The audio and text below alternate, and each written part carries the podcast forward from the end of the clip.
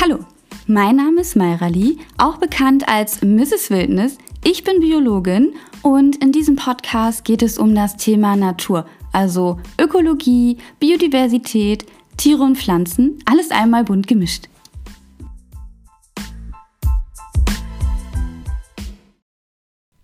In dieser Folge beschäftigen wir uns mit dem Thema Aberglauben.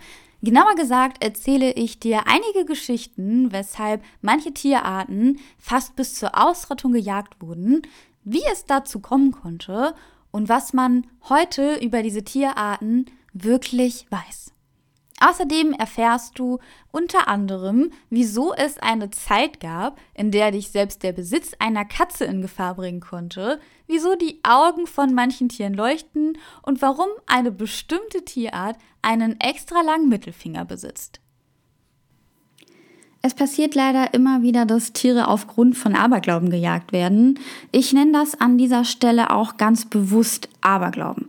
Denn die Gründe, weshalb diese Tiere gejagt werden oder wurden, sind einfach faktisch nicht richtig und bis heute nicht mal ansatzweise wissenschaftlich bewiesen.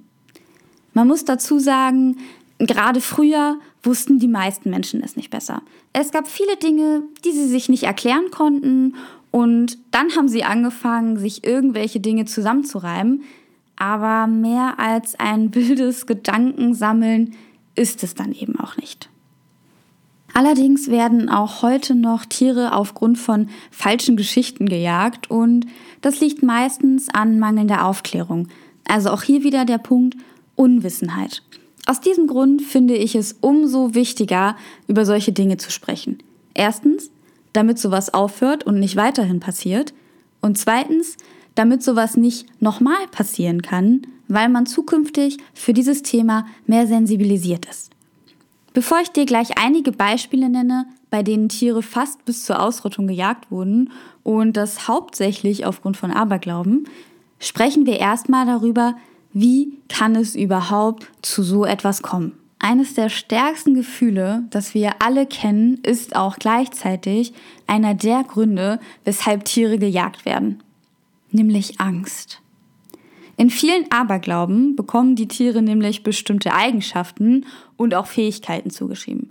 So sollen manche zum Beispiel Unglück bringen, wiederum andere bringen direkt den Tod eines geliebten Menschen und so weiter. Es geht bei diesen Geschichten aber nicht immer unbedingt um die direkte Angst an sich, sondern auch beispielsweise um die Angst vor Krankheiten oder Angst um die Gesundheit eines Familienmitgliedes. Infolgedessen werden dann die Tiere bis zur Existenzgrenze gejagt, um zu vermeiden, dass einem dieses Unglück widerfahren kann. Und die Tiere werden auch aktiv aus ihren Lebensräumen vertrieben. Ein weiterer sehr wichtiger Punkt, den ich eben bereits schon erwähnt habe, ist Unwissenheit. Besonders in Gebieten, wo es schwer ist, einen Zugang zu Bildung zu bekommen, haben Aberglauben auch heute noch ein leichtes Spiel. Die Geschichten werden von Generation zu Generation weitergegeben und so bleiben sie dann auch im Umlauf. Aus diesem Grund ist Aufklärungsarbeit sehr wichtig. Also fangen wir auch direkt mal mit unserem ersten Beispiel damit an. Erstes Tier, welches aufgrund von Aberglauben gejagt wurde, ist einer meiner Lieblingsvögel. Und zwar der Rabe.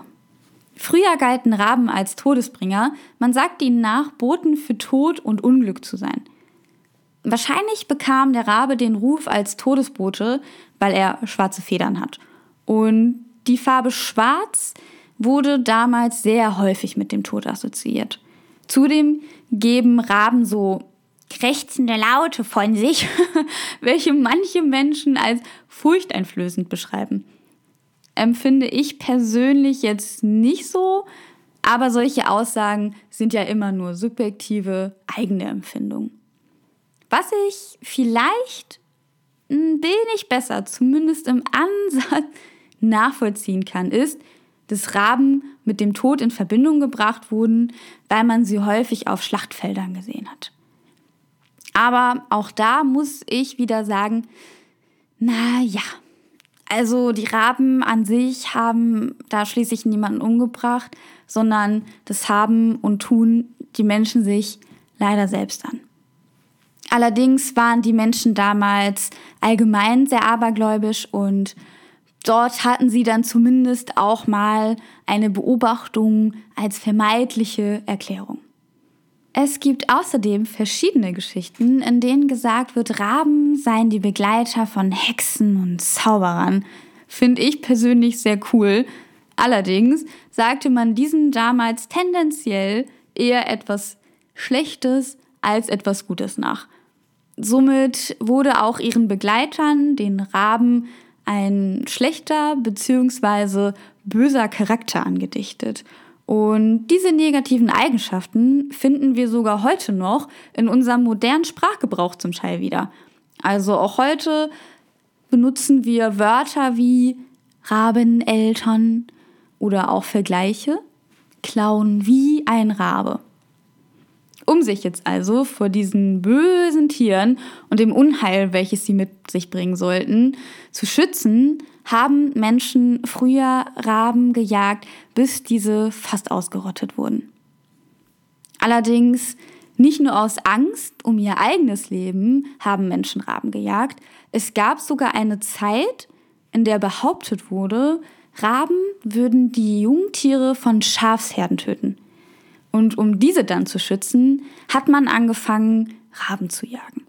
Heute ist es schon lange belegt und man hat herausgefunden, das ist nicht so.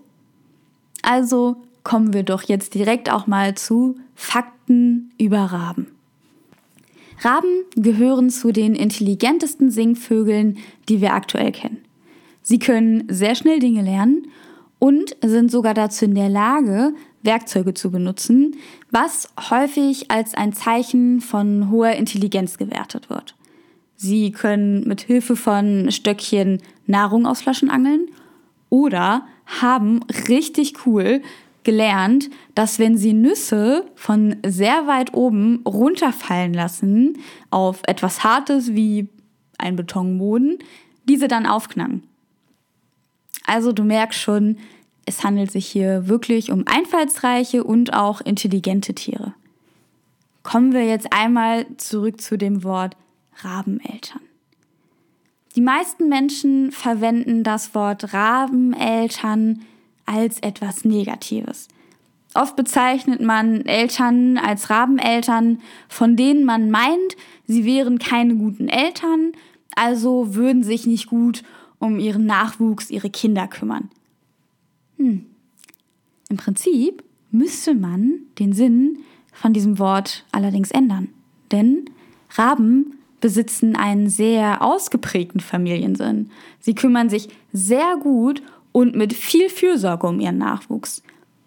Um dir das nochmal ein wenig zu verdeutlichen, beschützen sie ihre kleinen Jungvögel besonders wachsam, wenn diese ihre ersten Flugversuche starten, weil sie wissen, dass die Jungvögel zu diesem Zeitpunkt noch besonders leichte Beute sein könnten. Zudem sind Raben ihrem Partner gegenüber ein Leben lang treu. Und es gibt sogar schon ein paar Studien, die sich damit beschäftigen, dass einige Raben auch gerne miteinander spielen.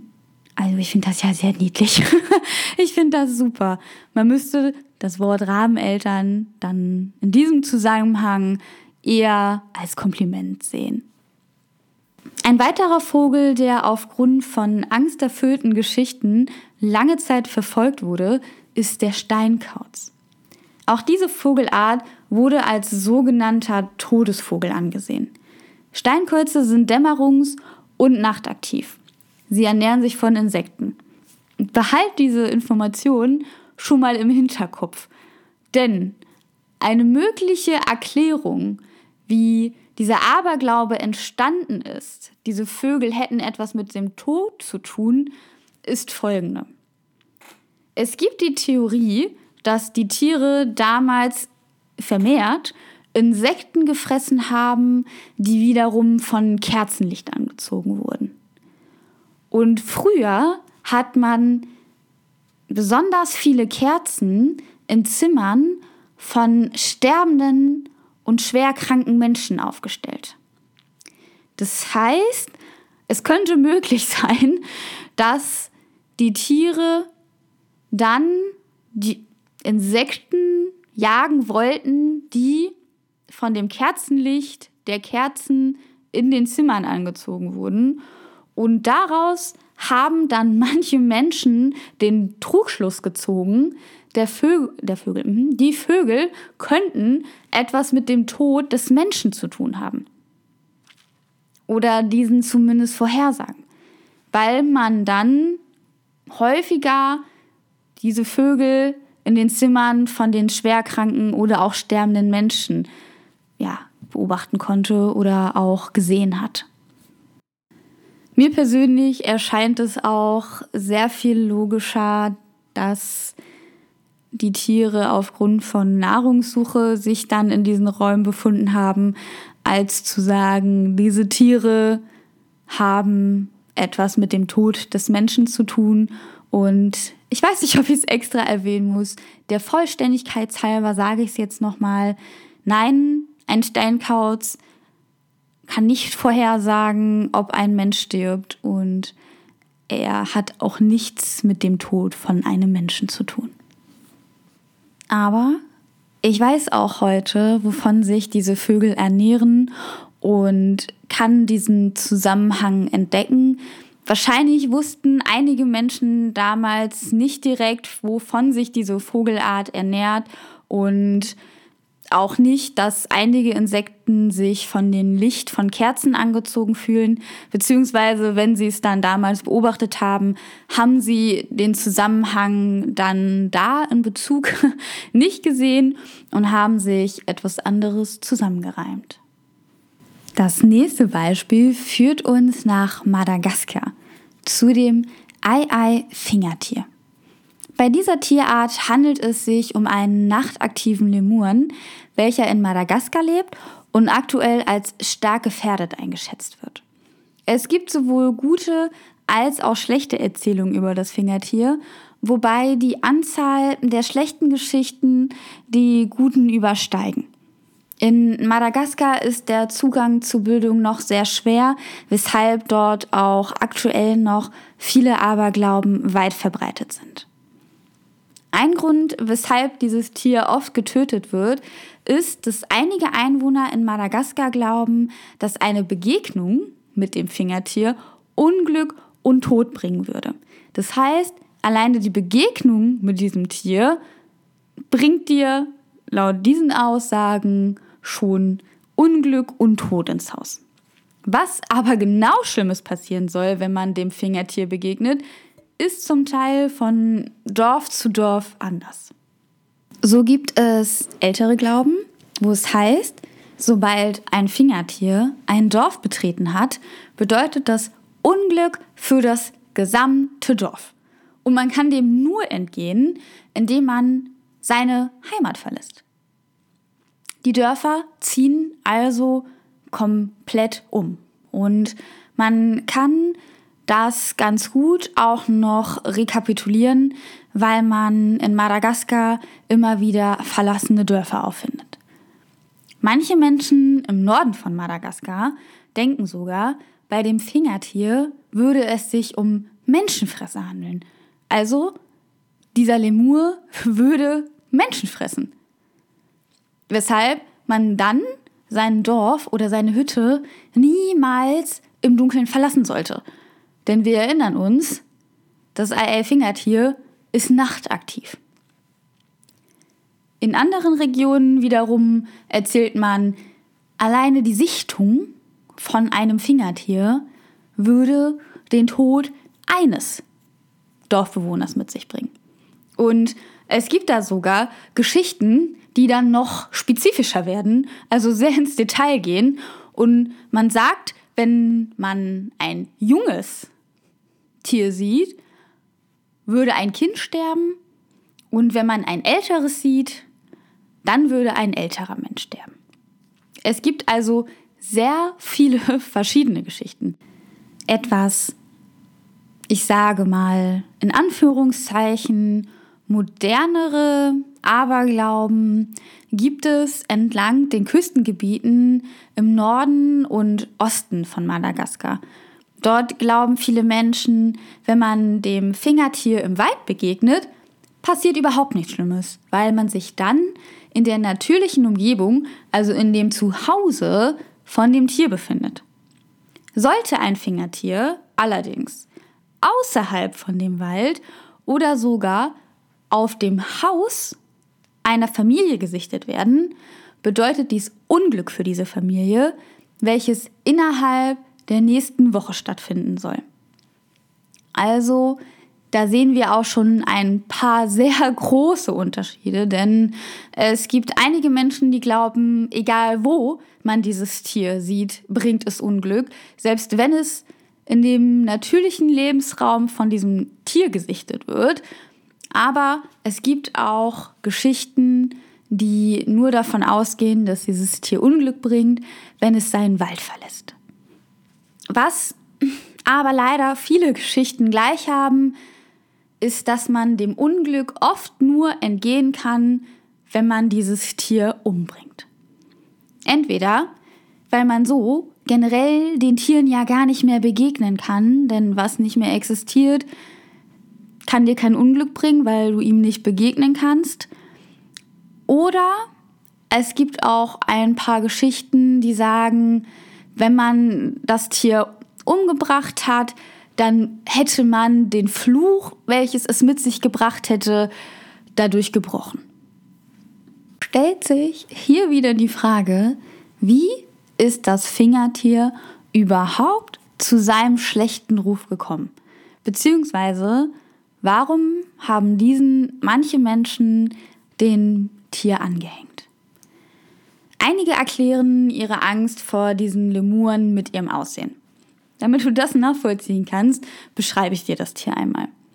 Das Fingertier hat dunkles, struppiges Fell, auch eher wieder wie bei den Raben, dunkle Farbe, Assoziation mit etwas Schlechtem, gelbe Augen, an den Vorderpfoten hat es jeweils einen sehr langen, knöchrigen Mittelfinger mit einer auffälligen Kralle, daher auch der Name Fingertier.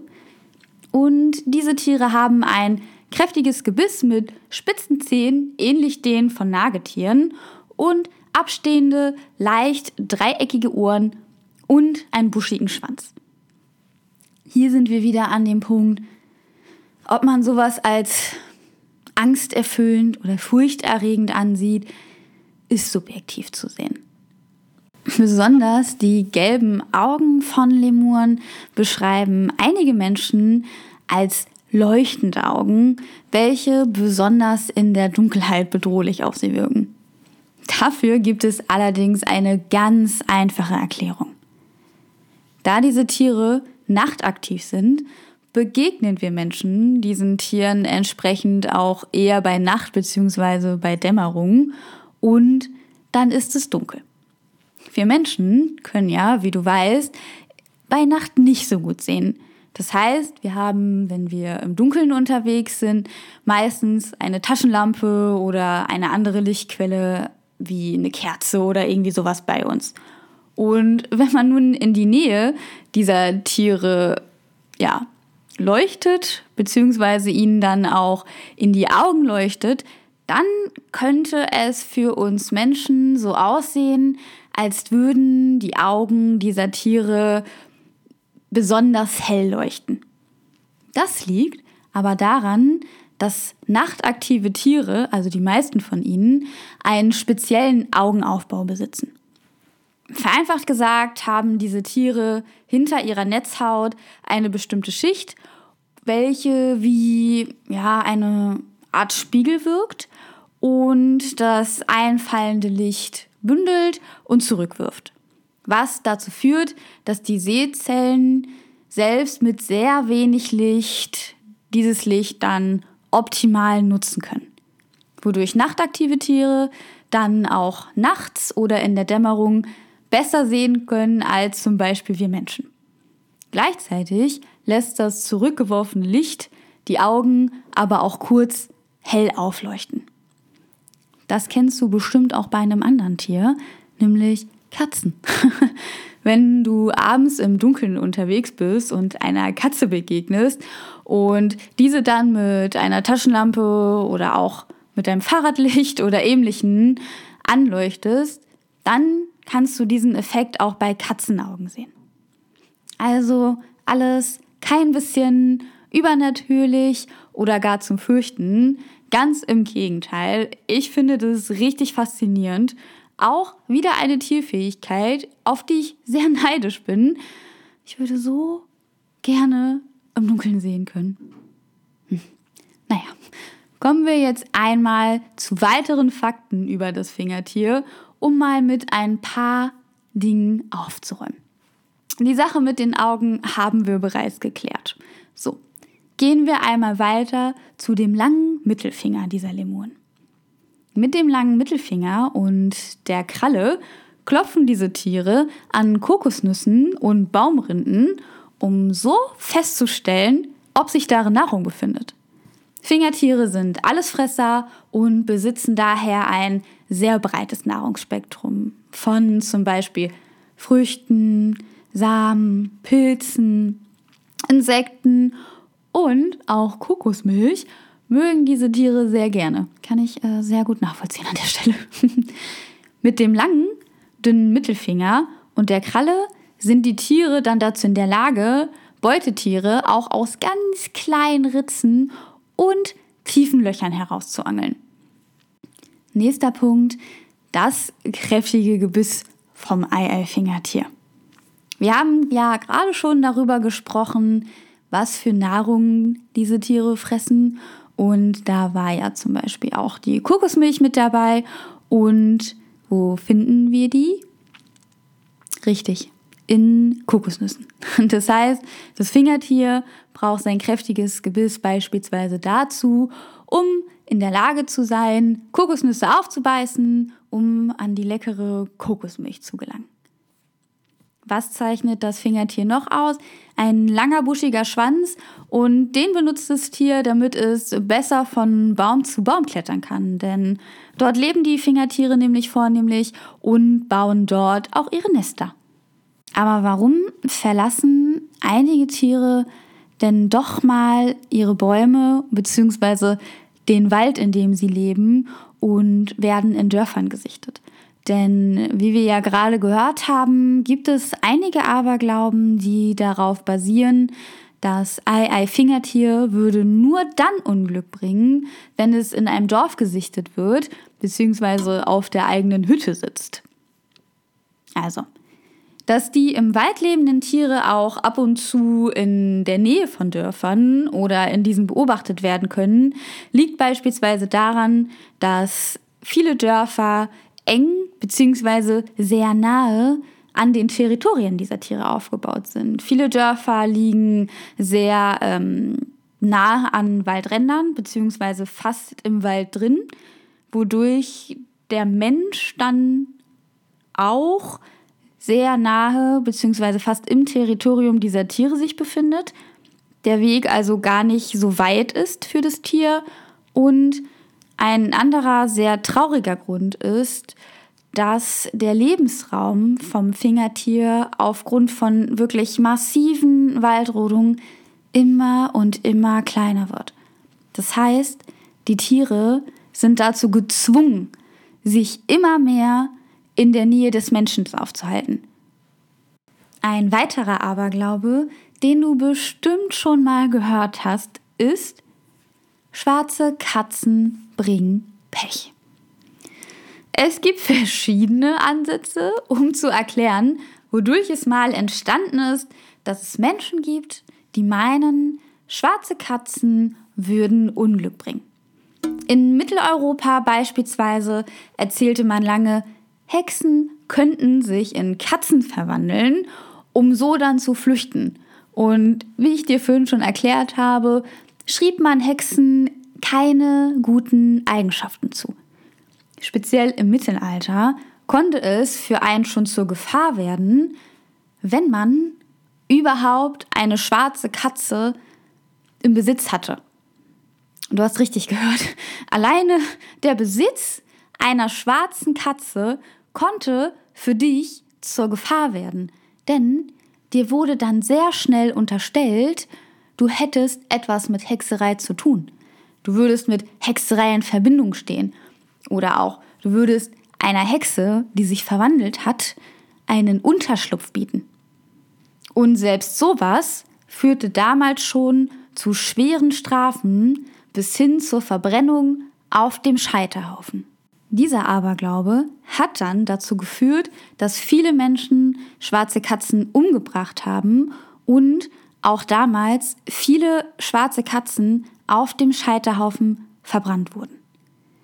Leider wurden schwarze Katzen auch noch lange Zeit nach dem Mittelalter sehr gerne als Haustiere gehalten und zumindest hat man sie jetzt schon in Tierheimen abgegeben. Das ist natürlich immer noch besser als umbringen, aber eine rationale Entscheidung ist das nicht.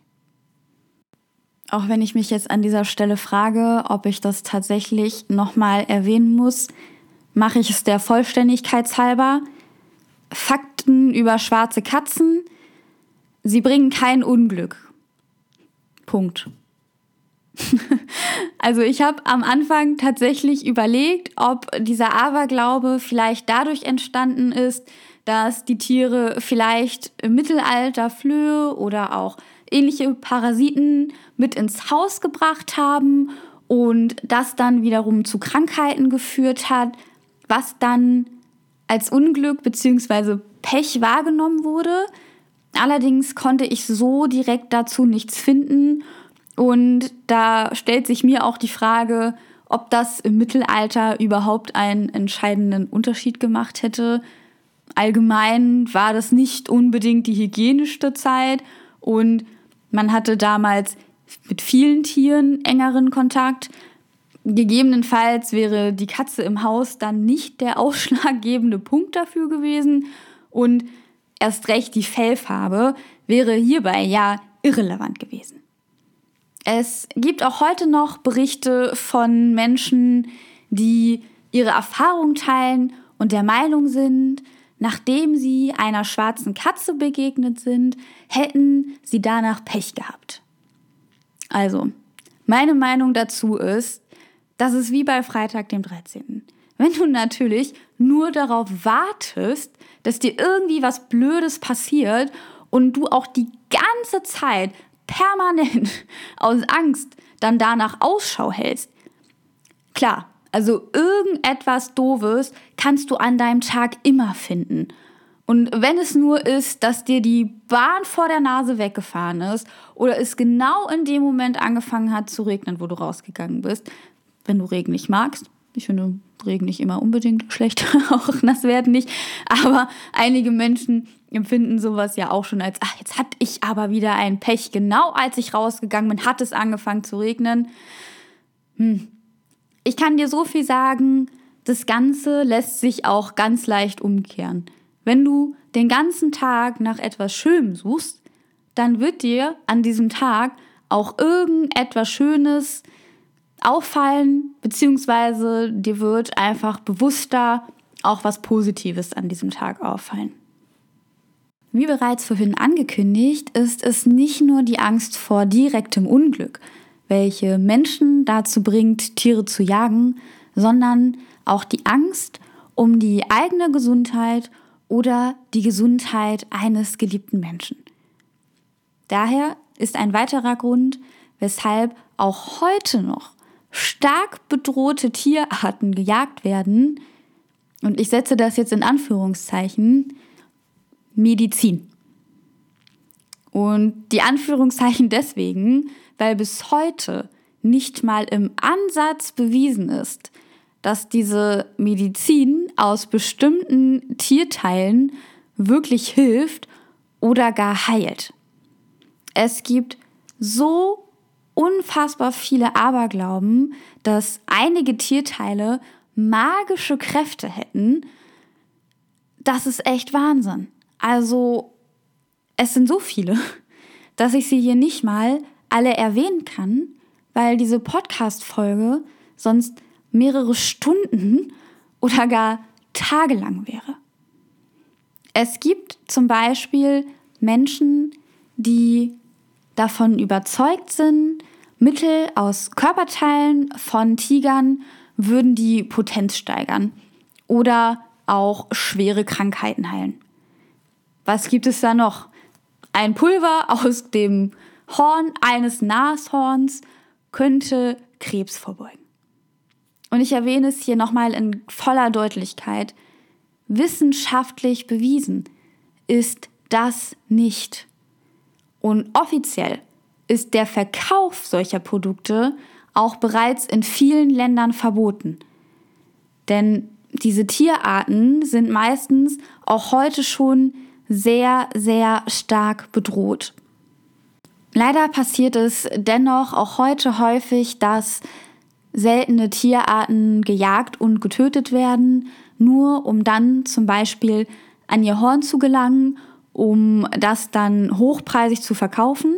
Und ich glaube, ich muss dir nicht sagen, dass ein Pulver gefertigt aus Nashornhorn wirklich extrem hochpreisig verkauft wird. Was ich noch dazu sagen muss, was mich persönlich besonders traurig stimmt, ist, dass diese Tiere nicht selten gejagt und getötet werden und ihnen dann auch nur ein bestimmtes Körperteil genommen wird. Der Rest von dem Tier wird einfach liegen gelassen. Wahrscheinlich, weil die Wilderer mit dem Rest nicht so viel Geld verdienen können, wie alleine mit dem Horn von dem Tier zum Beispiel. Das geht auch weiter, Zähne von Tiger und so weiter. Auch hier ist wieder Angst die treibende Kraft. Die Angst vor Krankheit. Klar, nun könnte man sagen, Wilder haben wahrscheinlich eher den Antrieb, Geld zu verdienen. Das können sie in dem Fall von Aberglaube in der Medizin aber auch nur, weil die Menschen Angst um ihre Gesundheit haben und daher um jeden Preis auch diese Materialien kaufen. Abschließend können wir an all diesen Beispielen sehr schön sehen, wo Unwissenheit herrscht, hat Angst leichtes Spiel. Was mir auch noch mal am Herzen liegt, dir zu sagen ist, wir leben hier in einer privilegierten Welt mit einem relativ einfachen Zugang zu verschiedenen Informationen und zu Bildung. Das ist leider nicht überall so. Die meisten Menschen, die also noch Tiere aufgrund von Aberglauben töten, sind nicht zwingend böse oder schlechte Menschen oder auch gierige Menschen. Viele von ihnen sind nicht aufgeklärt und wissen es zum Teil nicht besser. In bestimmten Ländern ist der Zugang zu Bildung auch aktuell noch wirklich sehr schwierig oder man wird sogar aufgrund von seiner Herkunft oder seinem Geschlecht aktiv davor ausgeschlossen. Aufklärungsarbeit ist also sehr wichtig. So werden immer mehr Menschen aufgeklärt und für solche Themen sensibilisiert. Wodurch wir hoffentlich in Zukunft vermeiden können, dass Tierarten aufgrund von Aberglauben bis an den Rand der Existenz gejagt werden oder noch weiter, bis es schlussendlich zur Ausrottung von Tierarten kommt. Schick mir doch sonst gerne mal bei Instagram unter mrs.wildnis eine Nachricht dazu, was für Aberglauben du sonst noch zu Tieren kennst. Damit sind wir auch am Ende dieser Folge angekommen und ich wünsche dir noch einen schönen Tag, eine gute Nacht oder einen schönen Abend, je nachdem, wann du diese Folge jetzt gehört hast und bis demnächst.